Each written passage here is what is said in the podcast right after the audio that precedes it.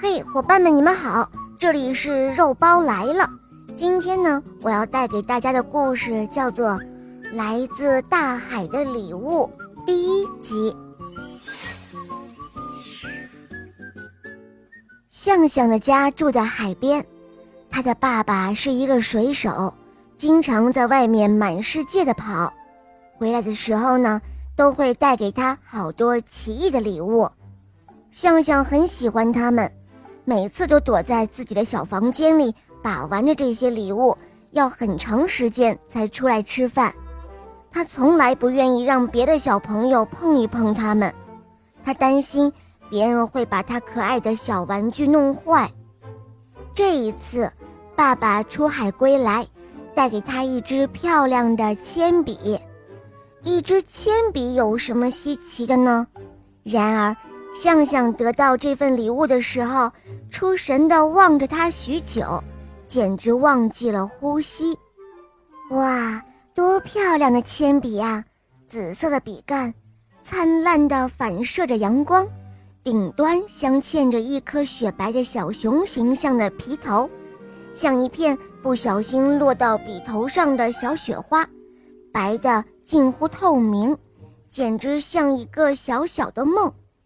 向向将它藏在铅笔盒的最底层，只有每天晚上临睡前才会拿出来瞧上一瞧，之后便是一个长长的、甜甜的梦。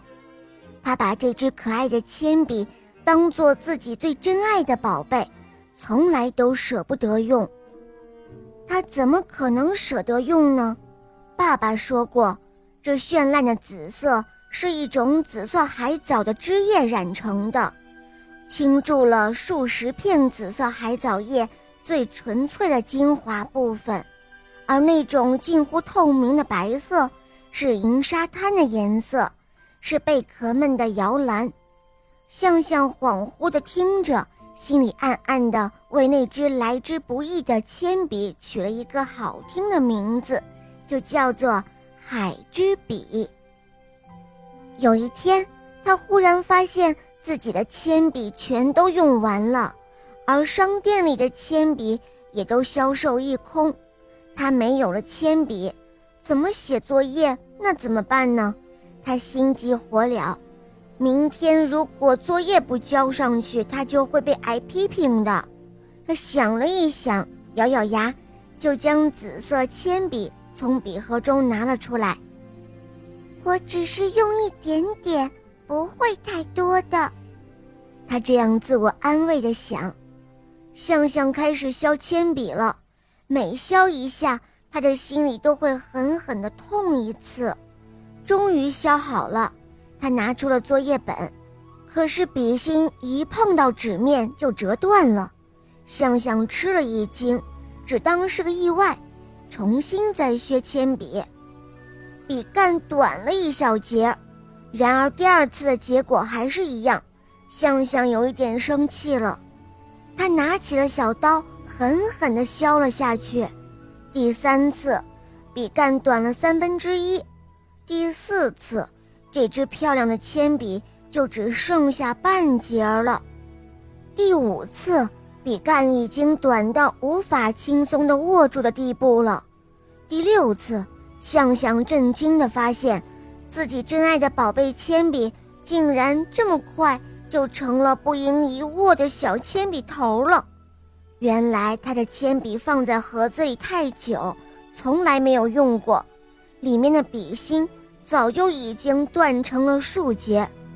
他难过的捧着可怜的小铅笔头，愣了几秒后，哇的一声就哭了出来。到了晚上。向向悄悄地把他曾经的爱物埋在了家里海棠花的根部，不想因为看到它而又伤心。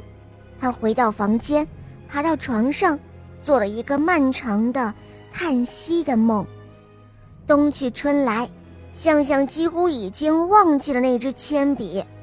一个不寻常的早晨，当他打着哈欠来到客厅时，看到妈妈正背对着他。摆弄那盆海棠花，向向觉得很奇怪，蹑手蹑脚地走上去，却不禁的啊的惊叫了一声。好了，宝贝们，今天的故事就讲到这儿了。可以关注“肉包来了”，在我的主页啊，可以收听新的专辑哦。我们更新了小木偶匹诺曹的故事，小伙伴们赶快去收听吧，拜拜。